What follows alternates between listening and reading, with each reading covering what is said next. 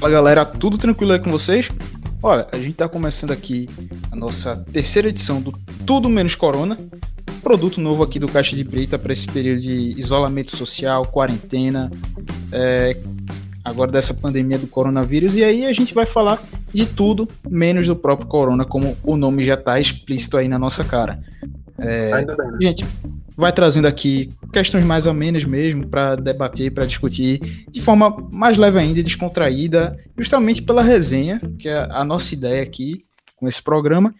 Então, já vou apresentando aqui ele que sempre interrompe, Vitor Aguiar. Fala, Vitor.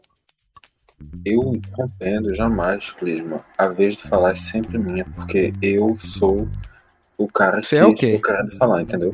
Se eu sou o cara que tô querendo falar, é porque a vez de falar é. Não sei o que eu tô falando. Vai, fala aí. Tô só enrolando. Sim, só dá um oi aí pro pessoal, né? Ah, tá, é, tá. Oi. Além de Vitor também tá aqui com a gente. Manuel Andrade, fala, Manu. Fora, Manu! Fica prió, caralho! Oi, gente, tudo bom? É, calma, deixa eu ver se eu entendi certo. É, tu tá pedindo pra tu mesmo sair do programa? Fora Manu Ganazzi! Fica Manuel Andrade tá, e Prior. Tá, tá, tá, tá, tá, tudo bem, agora, agora sim. Agora especificou, tá bem? Enfim, é, gente aí, como o Manu já deu essa, essa introdução, a gente vai falar, obviamente, do BBB, desse paredão formado agora no domingo. É, o paredão aí que tá com Prior, Manu Gavassi e também a Mari. É, vai ser complicadinho, viu? Já tô vendo a movimentação no Twitter com as duas hashtags lá fortíssimas, tanto do Fora Prior quanto do Fora Manu. Tá lá pau a pau a galera brigando pra, pra assumir os trending topics e acho que vai ser mais uma votação apertada, tal qual foi aquela de Pyong e Babu, que a diferença foi bem pouco, não lembro agora, mas teve muitos votos e a diferença percentual também foi bem baixa.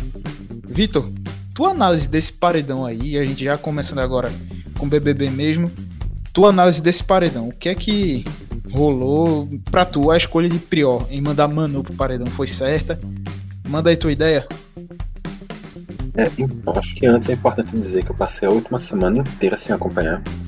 Tava num retiro quarentena espiritual lá no interior, então não participei dos meus programas, não assisti nada da semana passada, então tem outra coisa que eu tô por fora da, do mais recente, mas assim, a primeira sensação que vem é de que a situação do Prior tá muito complicada.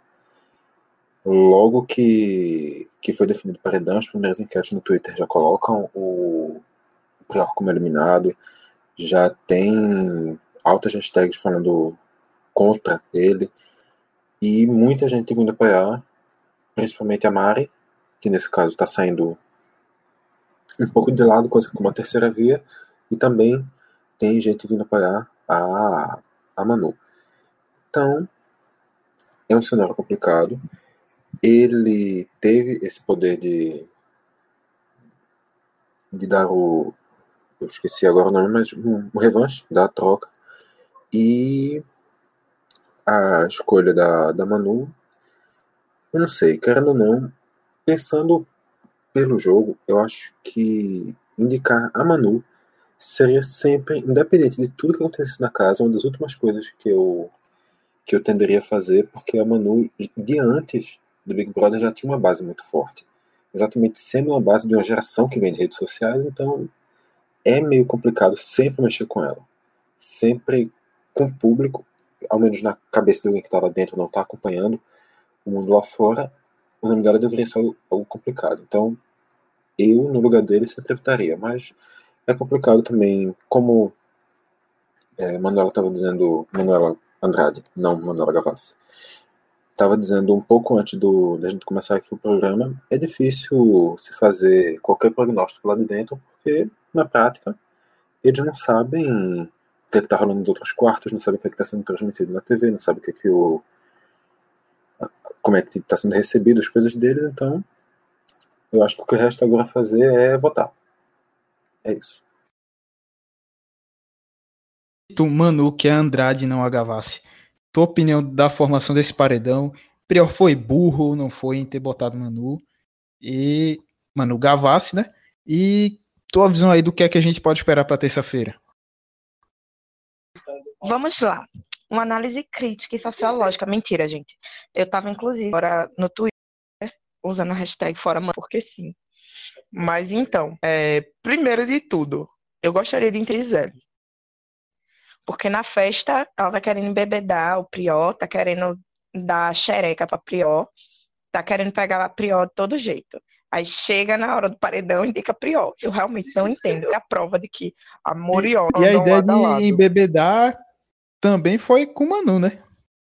Exato, mas um problema, né? Porque a sensata, que já assista, já foi eugenista, e agora tava aí falando de embebedar os outros para conseguir tirar vantagem sexo desse, né?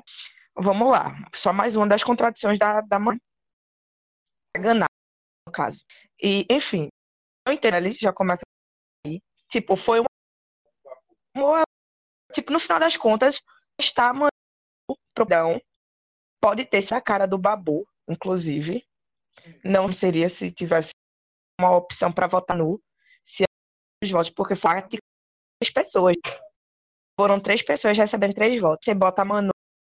Um desses votos pode poder ir para lá e o Babu Parede, não sei, saca?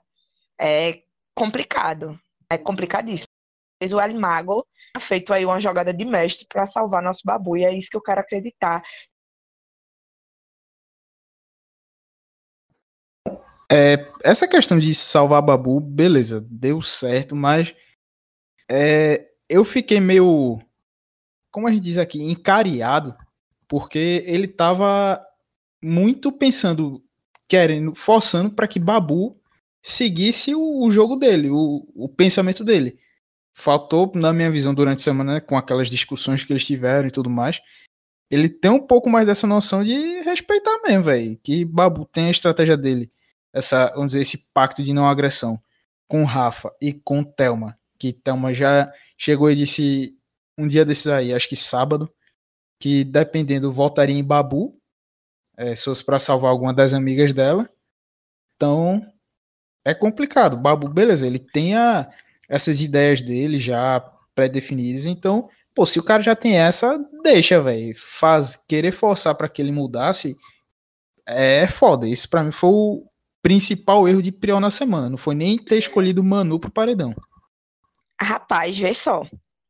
Eu tenho questões, eu acho que desde o, o primeiro programa que eu, que eu participei da gravação desse, desse novo formato, né? Que eu falo sobre a Thelma. E aconteceu justamente o que eu falei, né? É, Sim. A Thelma ia cair uma hora ou outra, porque a Thelma é o próprio Geralt. Eu vejo muita gente dizendo, alguém, por favor, tira uma foto com flash. Bota um flash na cara da Thelma pra ver, porque não tem condição. Ela é fechadíssima Caralho. com Marcela. Ela é fechadíssima com Marcela. Ela bastante. é fechadíssima com a Ive. Então, gente, pelo amor de Deus, esse pacto de não agressão do Babu é uma coisa que só existe na cabeça do Babu. E eu acho muito massa, tá ligado? Dele, dele honrar coisa da, da irmandade, comunidade negra e tal. Mas o Babu precisa abrir os olhos para o jogo de que ele tá sozinho e que literalmente a única pessoa que tá com ele é o Prior. Não tem ninguém na casa com o Babu além do Prior. Ninguém. Tem a galera que tá com o Prior, a galera não, né? No caso Fly, que tá com o Prior e consequentemente o Prior consegue fazer a cabeça dela para ficar com o Babu. Mas no final das contas, é pior pro Babu. Ninguém tá com o Babu. A Thelma não tá com o Babu. E eu já tinha cantado essa pedra que ela nunca estaria com o Babu. Se ela tivesse preocupada com o Babu, ela chama, tiraria o Babu da xepa, colocaria o Babu na, no VIP, sabe? Até pelo, por, por, todo um conceito histórico da negritude, de, de nunca estar tá nessa, nessa coisa de comer bem e tal. E o Babu tem se fudido. Acho que de várias semanas que eu tenho acompanhado, o Babu só ficou no VIP uma vez, velho. Que foi quando quem foi líder? Exatamente, ele mago. Joga e joga. Mas assim, enfim, né? é sobre isso. É, eu acho que tem que ser uma coisa que, na discussão de paredão, colocada para fora. Tenta botar a Thelma nessa discussão. Porque a galera vai ficar, tipo, querendo se ludibriar com essa coisa de fraternidade negra. E Thelma não isso. Thelma está com Marcela e com. E a já disse que se tiver de volta boa, ela no Babu para defender as amigas dela. E nem precisa ela ter falado. Porque por ela ter puxado as meninas pro VIP, você já sabe com quem é que ela tá de verdade. Saca? Enfim, Thelma é uma pedra fora. Eu acho que não vai citar Thelma aqui. Dentro dessa estratégia, não conta. Você vai votar na Manu, eu já safada. E como eu tinha falado, pessoa fala machoto com total naturalidade, como uma coisa super normal no Lindela. Eu já, já, já sou contrária a ela, já discordo dela, já vou ser a favor do que ela discorda. Esse negócio de macho escrota na branca, classe média alta. Pelo amor de Deus, me erra, porra. Essa é agora é da, de Manu daqui, não a Manu do BBB, foi. A cipuada foi grande, viu? Como o Legadão tá dizendo, a madeira jambrou agora, viu? Então, é. Aí alguns, alguns, alguns meses de ódio guardados no coração, mas muito bem, mano. Descarregue. Exatamente, Vitor. É, é, melhor assim como sopra, a, como sopra essa tua voz aí do coração, que vai aliviando o calor, né? Mas enfim, é, eu acho que deu para entender, né? A referência do ventilador. ah, agora entendi. Tá, tudo bem, tudo bem. Sim. É, outro ponto, eu acho que assim, não acho que necessariamente só Prior tá do lado de Babu. Eu acho que pelo menos o pacto de não agressão entre ele e Rafa é algo que pelo menos está seguindo e também não teve nada de ah, é, vai ela chegar assim e mudar de ideia, ter demonstrado, pelo menos do que eu vi, do que eu tenho acompanhado. Eu não sou um acompanhante que acompanho 24 horas BBB, que tô lá o tempo todo vendo vídeo, a galera bota no Twitter e tudo mais, não. Mas eu acredito que ela, pelo menos desse, dessas circunstâncias, é, não votaria nele. Mas, naquela que vai ter uma hora que o jogo vai apertar e você vai ter que votar, querendo ou não, em pessoas que você gosta tal. Então Babu vai acabar virando a opção de volta dela, de todo jeito. Mas. E quanto a Thelma, realmente, velho. É, ela rola um pouco de. Não sei a palavra, mas, pô, esperava um pouco mais. Justamente dela ficar do lado de Babu, vendo que, pelo menos, nessas últimas semanas amenizou um pouco, mas dele tá sempre se lascando, sendo alvo e com todas aquelas falas que a gente já falou é, anteriormente da, das outras lá terem dele, dizer que é um monstro e tudo mais, é, é foda, velho. Acho que ela poderia ter se posicionado mais fortemente para defendê-lo. Mas enfim, é questão de jogo, cada um tem, tem sua estratégia ali, tem sua maneira de pensar e de voltar. Vejo com uma certa naturalidade, digamos assim. Uh, e aí, sobre Prior ter botado Manu. Rapaz, como eu vi muita gente colocando no Twitter, é aquele erra e erra, burro e burro. Porque eu, no lugar dele, não teria botado Manu. Era hora de chegar e. Marcela, vai, pá. E se tem esse ranço com ela, tudo mais que eu também tenho, pegava e jogava ela agora. Agora sim, realmente, que o pessoal não tenha noção da gente aqui de fora, desse, da questão do fandom e tudo mais, e olha que a gente pode não ter essa real noção toda, beleza. Mas acho que a, a chance dela sair, de Marcela sair, era muito maior do que Manu. Porém, a gente já vê que a galera tá se mobilizando, tá? O pessoal do futebol aí que tá fechado com, com a dupla Pribu tá aí voltando fortemente. É, já fazendo campanha. A gente viu aí Gabigol já se posicionando no fora Manu, Richardson que está lá no Everton na Inglaterra também já se manifestando aí para priorificar. Então, eu imagino que vai ser uma, um paredão semelhante ao que foi entre Pyong, Babu e Rafa. No caso, Pyong e, e Babu, que foram ali pau a pau. Eu vejo que vai rolar algo da, da mesma forma, assim, ou muito parecido. Tu concorda, Vitor? Tu vê diferente? Com... Não, eu acho, acho sim que vai ser apertado. Não acho que deve ser uma coisa muito fácil para para nos dois. Talvez a Manu largue um pouco de favoritismo, Mas realmente eu acho que o cenário é de que ninguém daqui a dois dias vai lembrar que a Mari tá nesse paredão. Quando chegar para o Thiago dizer, ah, não, vamos aqui, paredão, não sei quem, não sei quem, não sei quem. Aí vão chegar Mari, Mari, desde quando Mari estava no paredão, todo mundo fica meio surpreso. Mas é isso. Eu acho que, que vocês já abordaram bastante o tema. E é isso. Não tem muito o que acrescentar, não. A Manu tem suas doses de escrotice, o Prior tem suas doses de escrotice, mas o Babu precisa do Prior. É isso. Esse é o meu argumento. É, eu tenho só mais um adendo aqui que eu acabei de, de ver no Twitter. E bastante, tipo, o voto do Prior na Manu. É, a Manu tinha chegado pro Prior e falado que queria ir com ele no paredão. Aí ele disse, tá bom. Aí agora ele teve a oportunidade, né? De dar o paredão que ela queria. Pronto. Tá aí, justificado.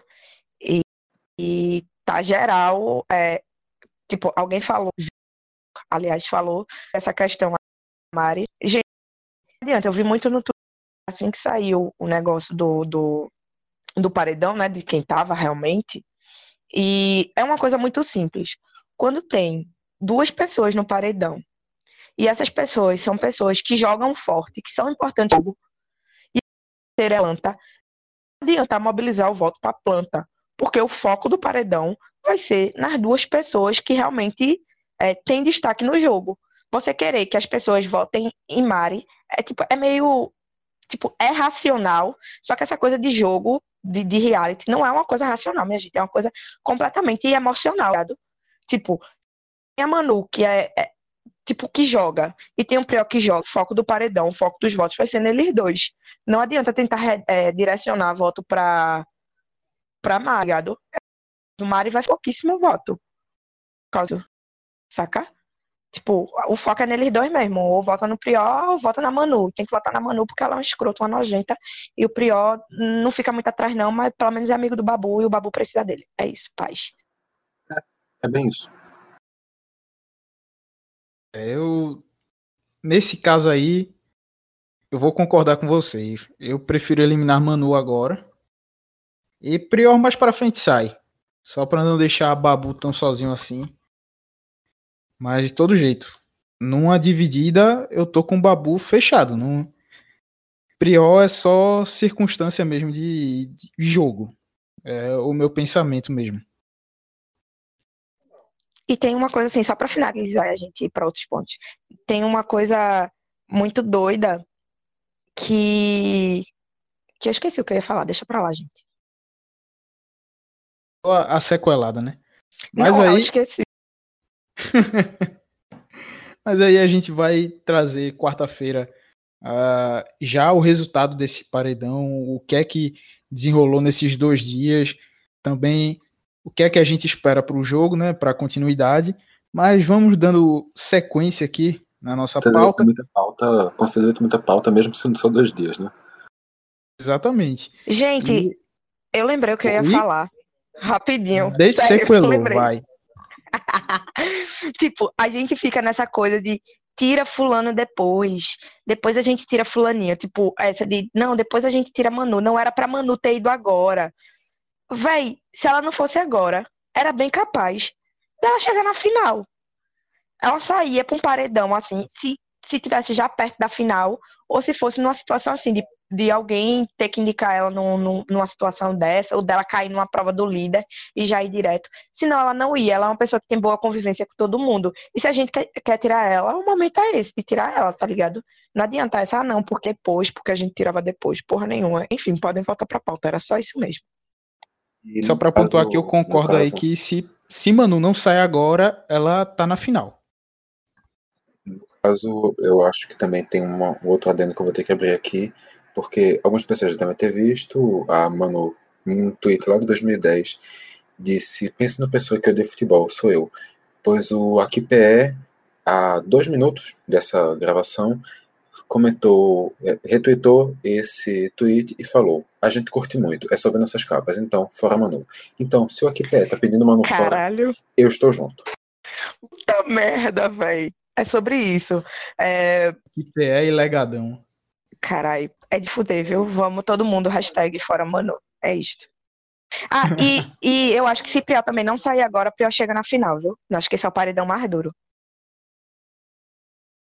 Ele, se ele fica, vai ficar gigante, velho. É, se ele ficar, ele só sai pra babu. Eu acho que ele só sai pra babu, se ele ficar. Mas enfim, vamos voltar pra pauta, senão a gente vai ficar falando de BBB o tempo inteiro, porque tá todo mundo tipo, uau! Não, mas enfim, é, a gente segue a pauta aqui, porque, lógico, a gente tá com esse quadro aqui, tá falando do BBB no, nos programas do Tudo Menos Corona, mas também a gente tem a nossa pauta principal, que no caso de hoje são jogos retrô. É, jogos que a gente aqui cresceu jogando, é, seja em videogames ou também em emuladores no computador, por aí vai. É, por exemplo, a gente aqui, nascido na, nos anos 90, teve a infância, a maior parte dela nos anos 2000, então a gente viveu muita coisa aí, é, jogou muita coisa também, então a gente já vai trazendo aqui e falar, passar essas experiências nossas com esses jogos, é, o quanto que a gente jogava, falar sobre eles também. Então já queria trazer aí com vocês um, uma dupla, que é, vamos dizer assim, um jogo original e a derivação dele, que é, são meio que unanimidade, acho que entre nós aqui do Caixa que já jogaram, Super Mario e o Mario Kart, né?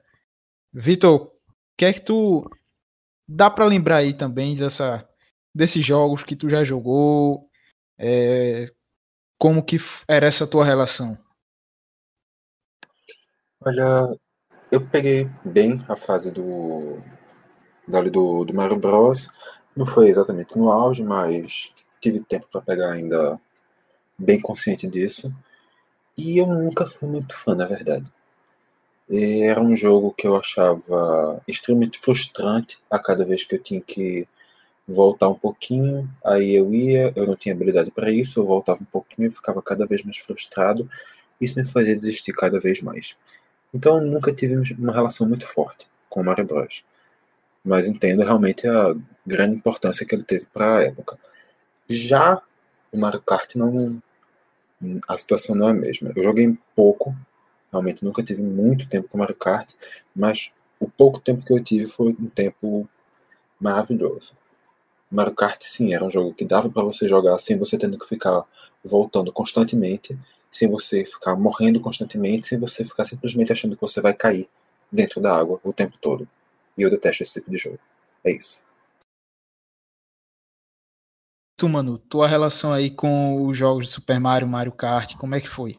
Foi a minha infância, basicamente.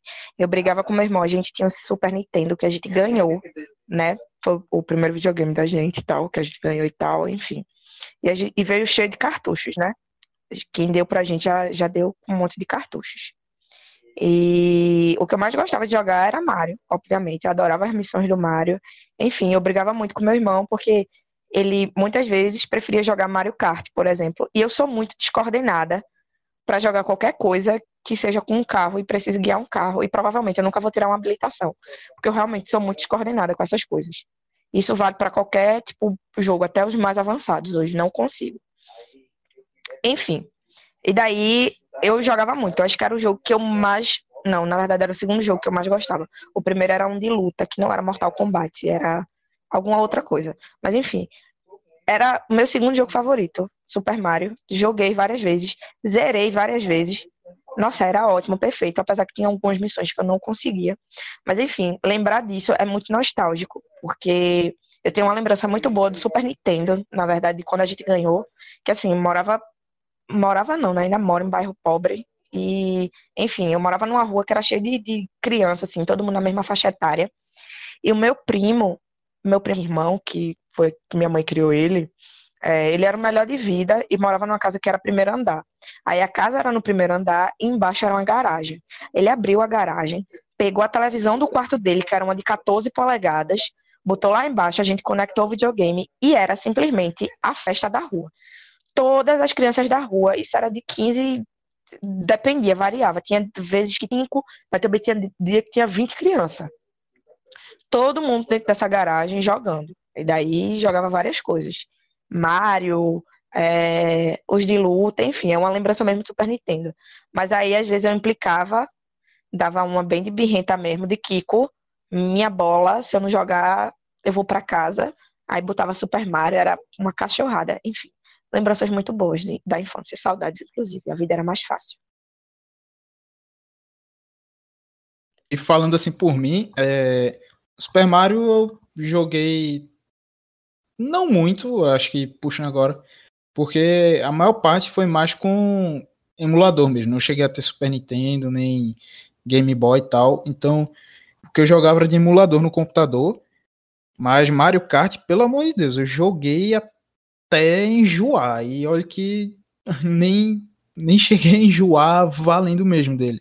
Jogava pra caramba. É, jogava tanto com um primo meu que tinha Super Nintendo, que ia na casa dele e a gente jogava. Ou aqui em casa mesmo, que reunia com os primos, a gente jogava Mario Kart, dividia o teclado para dois, é, configurava lá e jogava. Tanto o do Game Boy quanto do Nintendo 64, que tenho essa lembrança mais, mais forte. Que se botar até hoje também, eu pego e jogo e, e me divirto da mesma forma. Uh, e só para registrar também dessa, dessa linha aí de jogos derivados do Mario, eu pego também o Super Smash Bros. do Nintendo 64, que também foi, acho que tá entre o, os meus jogos que marcaram assim minha infância e adolescência, tá o Super Smash Bros. do Nintendo 64, que a gente também se juntava com os primos 4, 5, 6 e fazia um campeonatozinho lá. Passava a tarde toda, noite jogando, tanto na minha casa quanto na casa do meu primo. É, a gente dividia o teclado da mesma forma e fazia lá para jogar. Era, era foda. É, para quem não conhece, Super Smash Bros. é um jogo que reúne é, vários personagens das franquias do, do Nintendo. Mario, é, tinha o Pikachu representando Pokémon, também o Jigglypuff tinha, uh, tinha a Samus, que é de jogo Metroid, Fox, uh, deixa eu ver que mais, entre vários outros, Mario, Luigi, Donkey Kong, e por aí vai. Era o Link do Zelda também. Então era vários personagens assim icônicos da franquia da Nintendo e que era foda pra caramba jogar. É, segue até hoje sendo uma franquia bastante forte da, da empresa que em todos os videogames que são lançados desde o 64 tem uma versão do Super Smash Bros. Então é bem bem fodão ele. Tenho que eu tenho que admitir que eu pago pau. É, outro jogo também aqui, que é unanimidade entre nós três aqui do programa, foi o Brasfoot. É um jogo que você é técnico de futebol, um jogo. Acho que é o jogo é BR mesmo, né? Brasileiro. Vocês sabem. sabem é, pelo nome você deveria deduzir, mas sim, é sim. Né? Sim. Porque, sei lá, vai que. Mas era um jogo que, sei lá, eu conheci no, em 2006, 2007 mais ou menos. E acho que jogava, joguei até 2013, 2014 nessa faixa.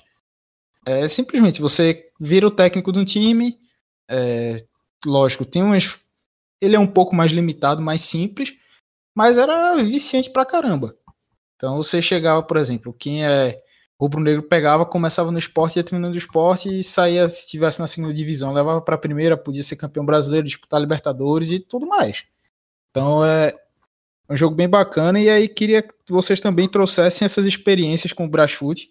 Manu que já falou antes na discussão de, de pauta, né?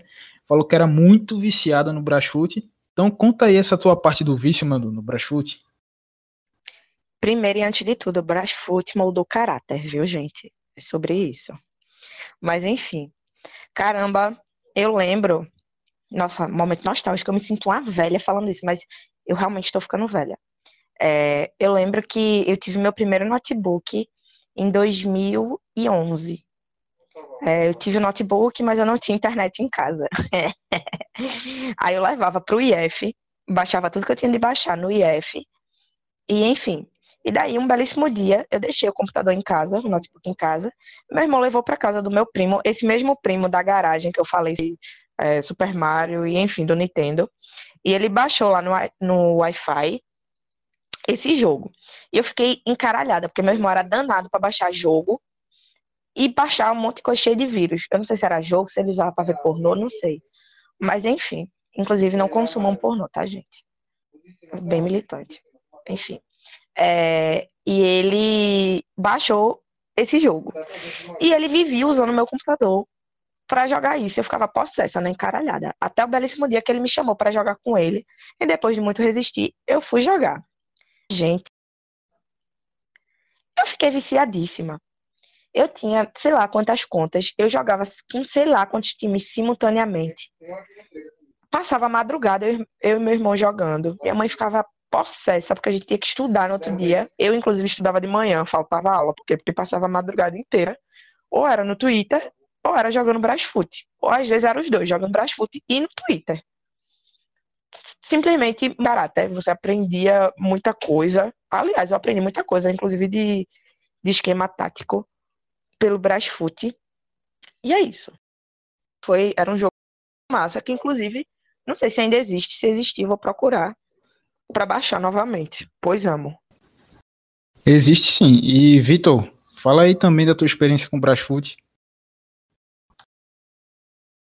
Então, ah, eu descobri o Brasfoot, não lembro se foi em 2006 ou foi em 2007, mas foi na casa de um primo também, curiosamente, lá em uma Pessoa. Eu vi esse jogo, fiquei fantasiado. Na volta comecei a insistir, pai, baixa esse jogo, baixa esse jogo, porque eu, nem para fazer um download eu sabia como é que funcionava. Aí, eu baixou o jogo, eu me viciei completamente nisso. Eu parava de estudar para jogar Brasfoot.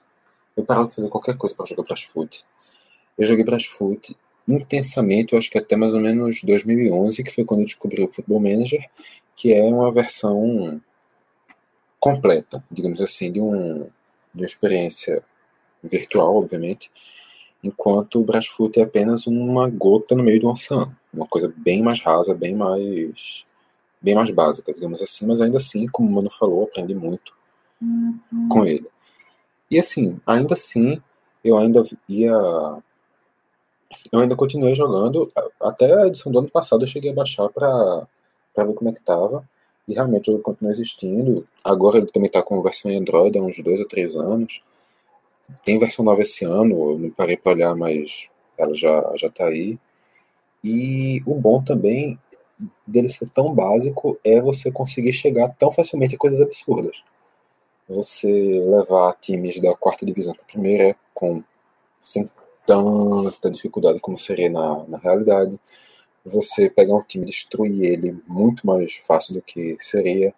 Comprar é, jogadores com algumas habilidades que acabam se distorcendo da vida real, uma facilidade de evoluir jogadores, isso tudo cria um, um, ambiente que só existe ali dentro.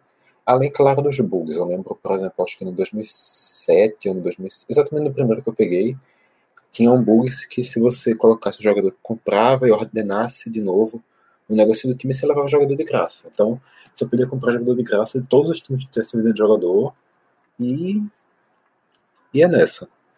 Então, é, é, uma, é uma coisa que, sei lá, é quase que arcaica, apesar de continuar sendo renovada anualmente.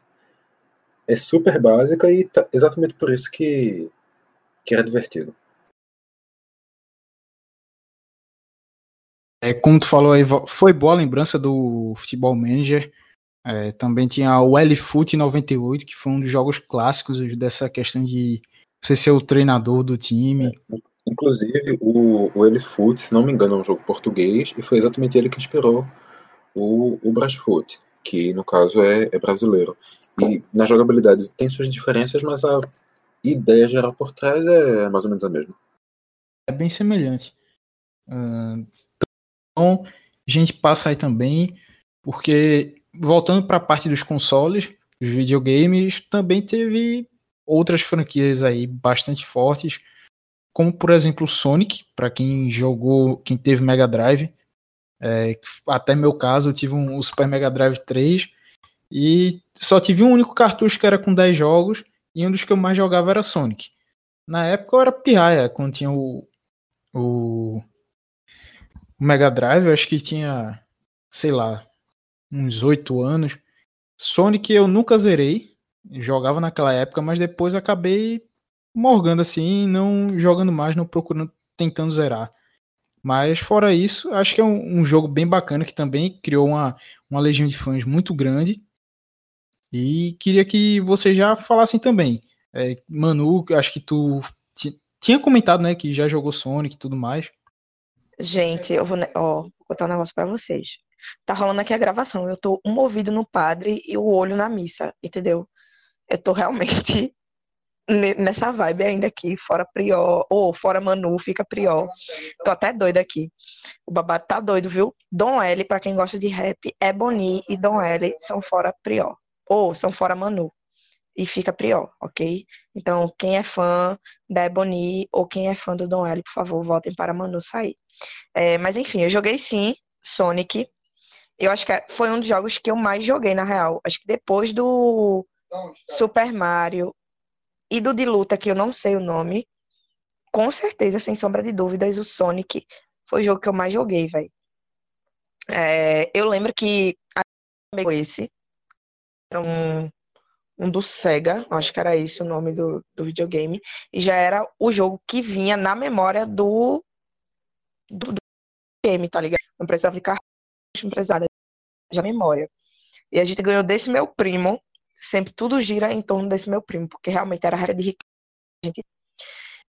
Esse videogame veio é, desse meu primo, ele deu pra gente, que não usava mais e tal. E é meu irmão, vai, a gente passava muito, muito tempo, muito tempo na frente da televisão, tipo, estatalado, jogando isso. E, tipo, toda vez que a gente parava para jogar Sonic, a gente só parava quando zerava.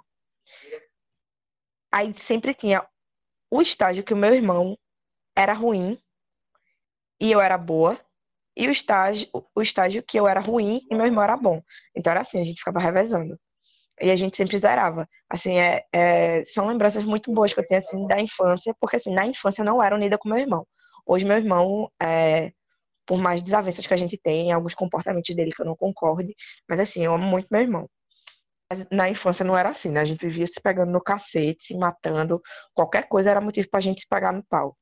E os poucos momentos que a gente tinha era justamente quando a gente estava jogando. E jogando assim, esses jogos que, que a gente revezava de um pro outro. Porque se fosse jogo um contra o outro, já era cacete também, né? Tipo, quando eu tava jogando o de luta lá, eu achava um especial do nada, apertando o botão simultaneamente. E eu achava um especial, ele ficava puto, porque ele sabia jogar e não sabia dar o especial. Eu que não sabia jogar, conseguia dar o especial. Mas enfim, é isso. A, a, a lembrança é muito boa. A gente sentadinho no chão, jogando Sonic. Do meme. Pelada de tênis, me sinto Sonic. Paz. Tu, Vitor, chegou a jogar Sonic também? Como é que tu teve, se teve alguma relação com o jogo? É, pra mim, realmente, vou falar que vai ser bem curto. Cheguei a jogar Sonic, mas muito pontualmente, nada realmente que, que tenha me marcado. Não, é um jogo que. É, eu vou falar a mesma coisa que o Mario. Foi um jogo muito relevante para a época, eu reconheço isso, mas na minha infância não deixou grandes marcas, não.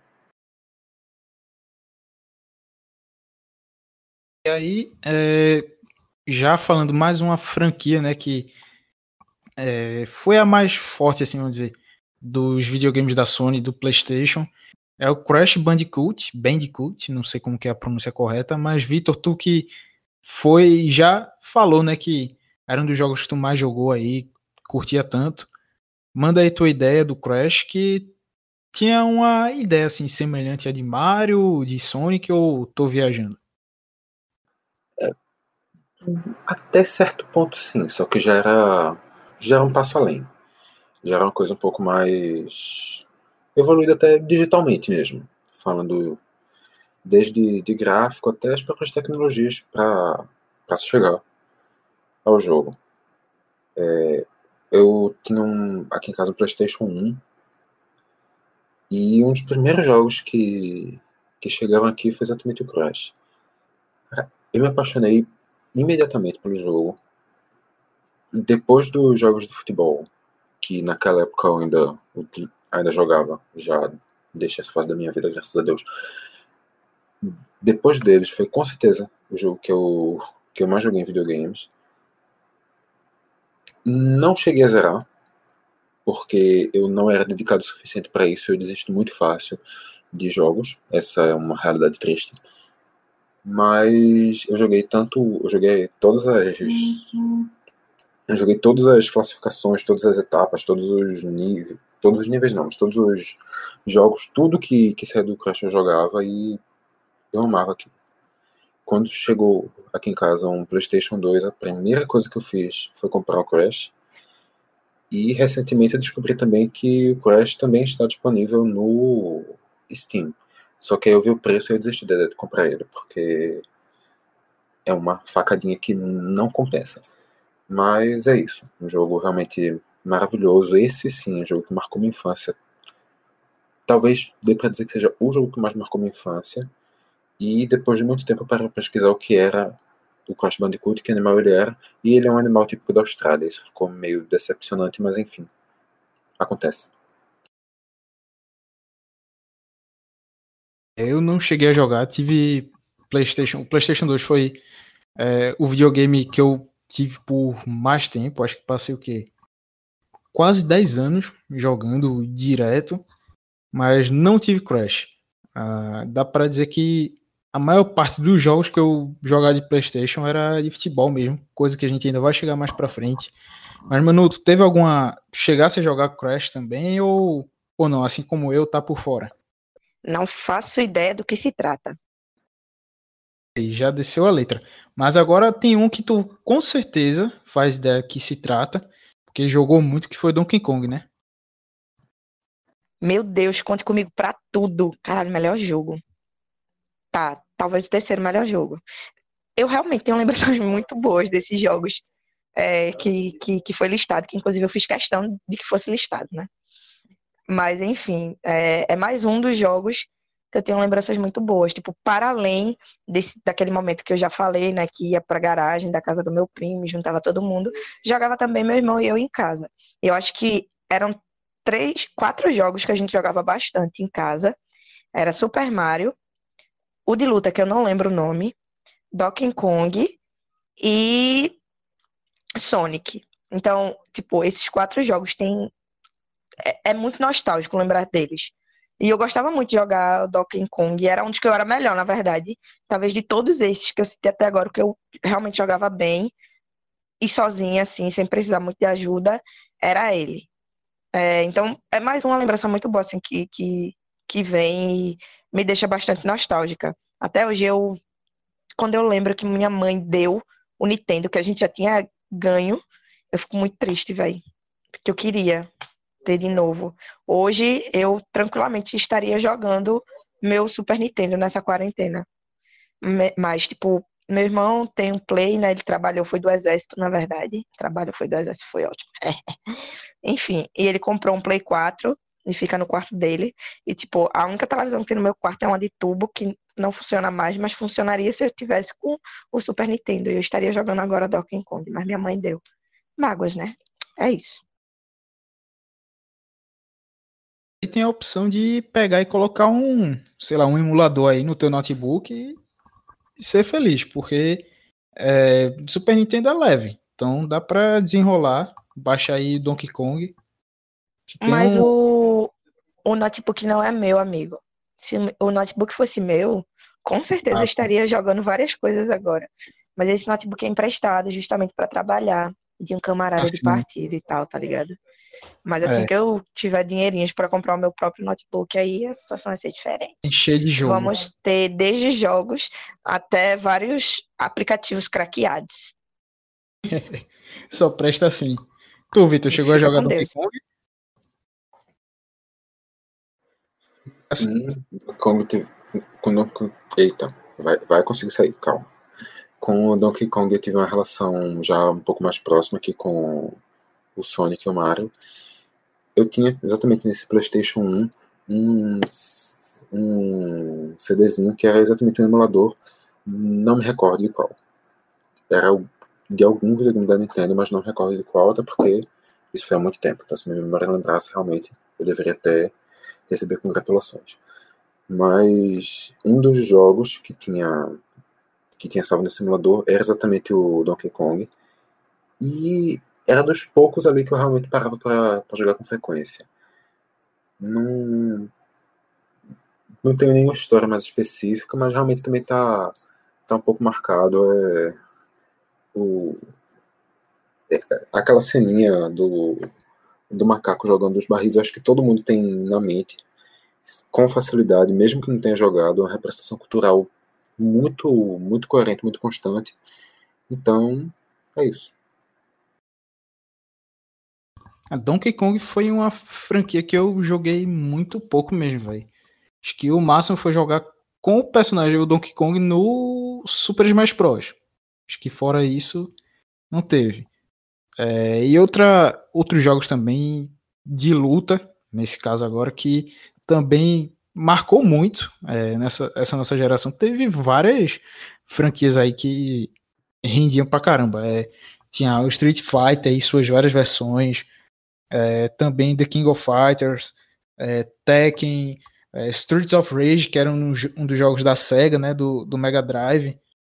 Então, é, dessa leva aí, eu particularmente joguei muito Streets of Rage, por causa do Mega Drive que eu tive, e também joguei muito Street Fighter, muito pela, pelos emuladores. Era uma franquia que tinha forte na, no, nos videogames da Nintendo, então, como eu tinha muito emulador no PC baixado, então jogava pra caramba o Street Fighter. Principalmente o Street Fighter Alpha 4 era Alpha 3, alguma coisa assim.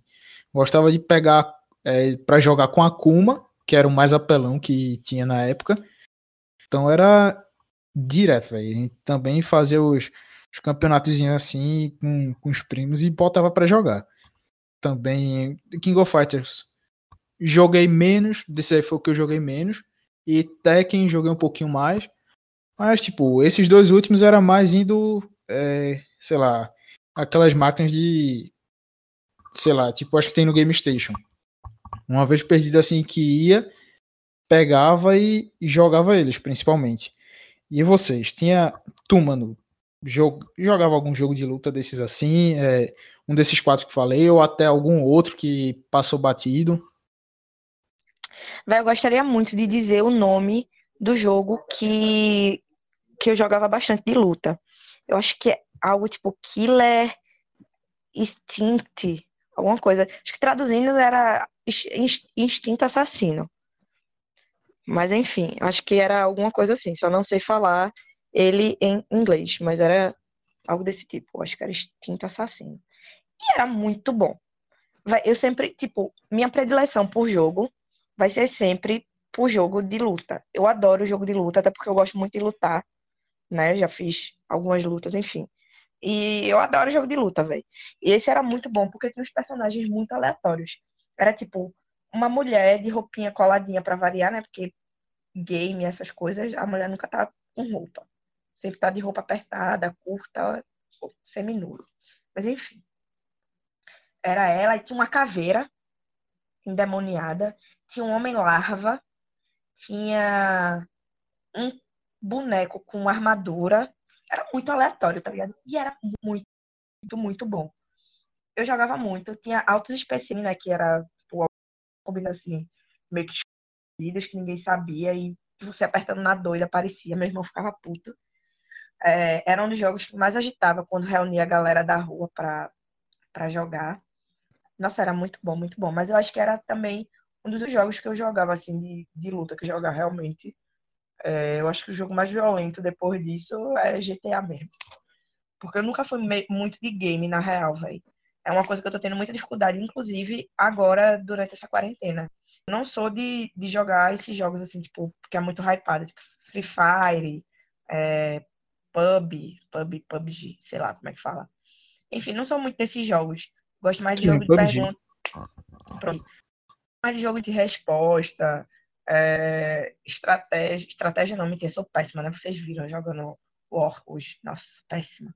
Mas enfim, eu gosto muito de jogo de pergunta, pergunta e resposta, velho. Então, é, ou era essas coisas tipo Super Mario e, e, tal, ou então era luta. Nunca fui muito de, de outros jogos, não. Bastante esse instinto assassino. Ótimo. Eu também realmente nunca fui muito aficionado a jogos de luta. Minha, minha relação com jogos até hoje é uma relação mais jogos. Talvez estratégia, administração, uma coisa um pouco mais, mais para pensar que para agir. Mas eu tive uma experiência, eu acho que só com um jogo de luta, que foi o. Eu vou lembrar, eu vou lembrar. Um instantinho só que eu lembro o Mortal Kombat. Lembrei rápido. Mas também já foi numa idade um pouco mais avançada. Não, não foi na infância, estava inclusive também já, já no, no IF, assim como o Manu. E por contato, por grupo de amigos, eu acabei, acabei conhecendo o jogo, acabei jogando por, com alguns amigos algumas vezes.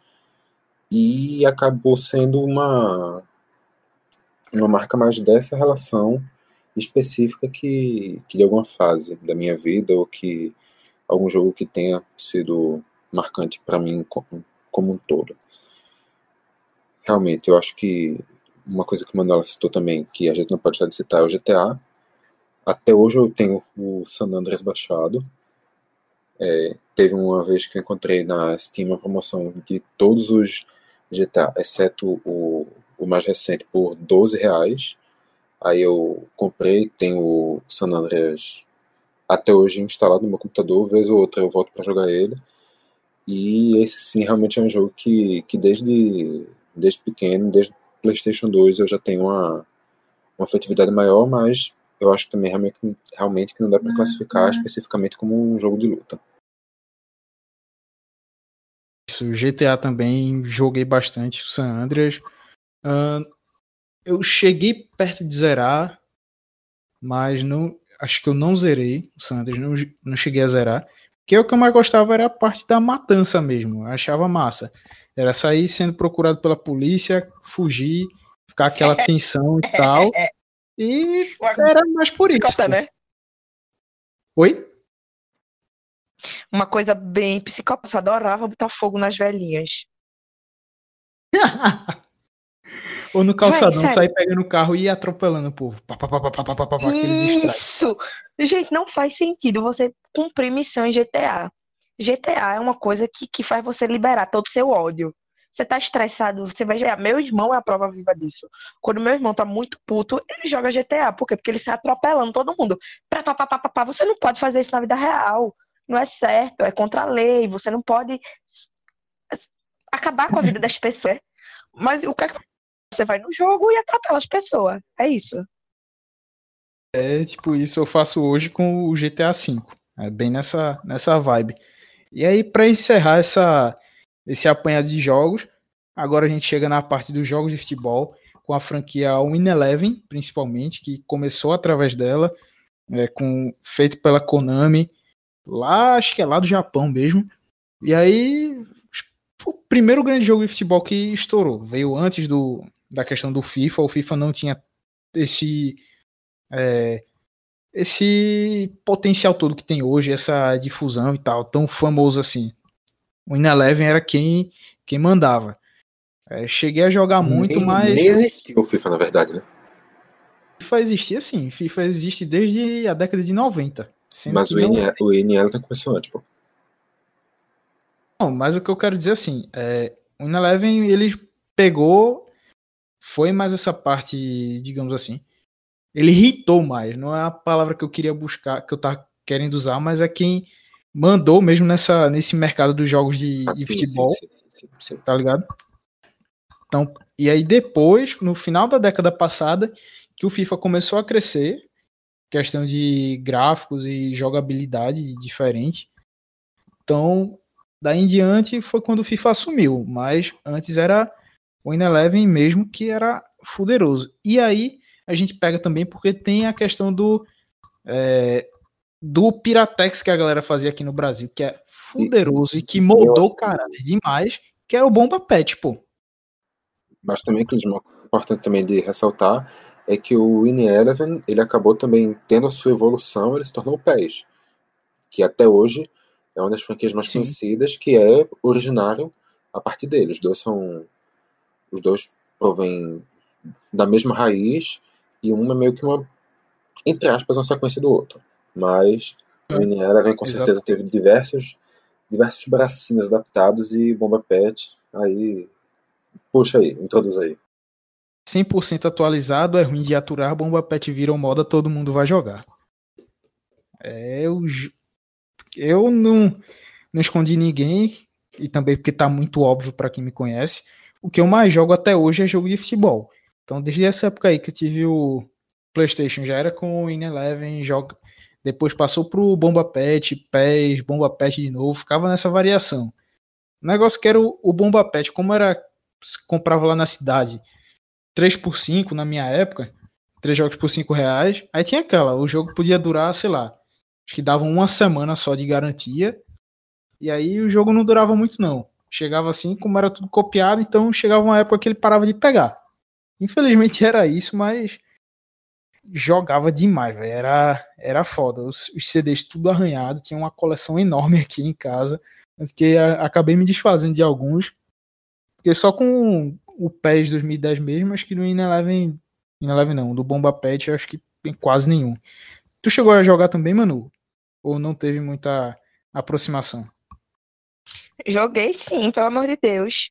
É, não jogava muito, porque assim, jogo de futebol nunca foi meu forte. É, eu sou muito ruim, gente. Eu sou ruim jogando na vida real, eu sou ruim jogando no videogame também. Sou tipo, muito ruim mesmo. E, mas enfim, meu irmão tinha vários, né? Nessa situação que, que Klisman relatou, que o, o jogo parava de pegar do nada. Mas enfim, inicialmente, quando, quando falo o nome Bomba Pet, eu me lembro do quê? Do diabo da musiquinha. Porque era isso, né? Era o dia inteiro o meu irmão com essa, esse diabo dessa musiquinha tocando. E me irritava muito. Mas esporadicamente eu jogava assim. Só que sempre muito ruim, era sempre muito expulsa. Eu acabava várias partidas porque chegava no número máximo de expulsão. Quando eu via que eu não ia ganhar, que eu estava indo muito mal, eu acabava o jogo com expulsão mesmo.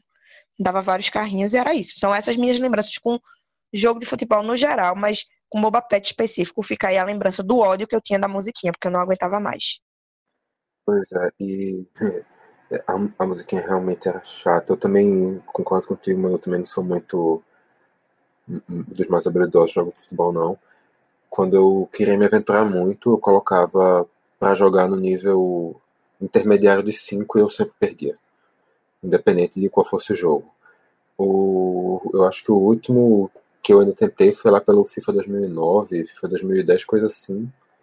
E aí também, desde então, na verdade, desde então basicamente não tive mais videogame, mas ainda tentei jogar o PES no computador depois no futuro, mas já não aceitei que não dava mais para mim. E é isso. Inclusive no, no FIFA eu me descobri como eu não preciso jogar jogos, que eu preciso fazer coisas, eu posso pensar quando eles começaram a oferecer a opção de você administrar o time, mas não jogar os jogos. E foi aí que eu comecei a ir bem no FIFA. Então a gente depois desse trazer essa questão nostálgica aqui para muitos de nós sobre esses jogos que muitos deles retrô e tal, da essa década de vieram da década de 90 para 2000 a gente vai encerrando aqui o nosso programa, nossa terceira edição do Tudo Menos Corona. Como já falei no começo, é o programa que a gente traz aqui para trazer discussões mais amenas, coisa mais de resenha mesmo aqui, de bate-papo mais informal possível, justamente para aliviar todo essa esse momento aqui que a gente está vivendo, algo que creio que muitos de nós não imaginavam passar, mas enfim, Vamos embora e vamos enfrentar tudo isso que a gente vai, vai sair bem. Vitor, passa aí as redes sociais do Caixa para quem, para a galera que está nos ouvindo, onde pode nos seguir.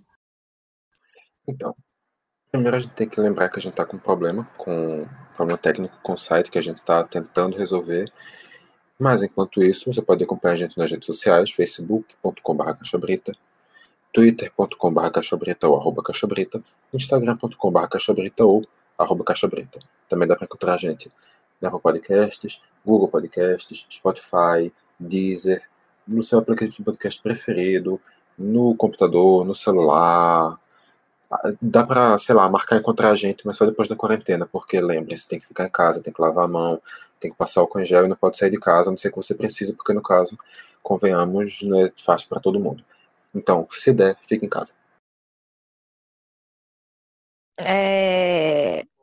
Deem sugestão, vai nas redes sociais da gente de pautas do que vocês querem ver a gente conversando, algum jogo que vocês querem que, sei lá, a gente fale a respeito. Sei lá, vai.